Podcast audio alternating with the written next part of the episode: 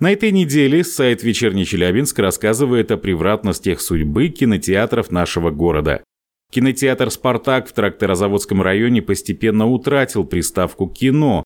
Теперь в этом помещении работает новый художественный театр и показывает не фильмы, а свои постановки.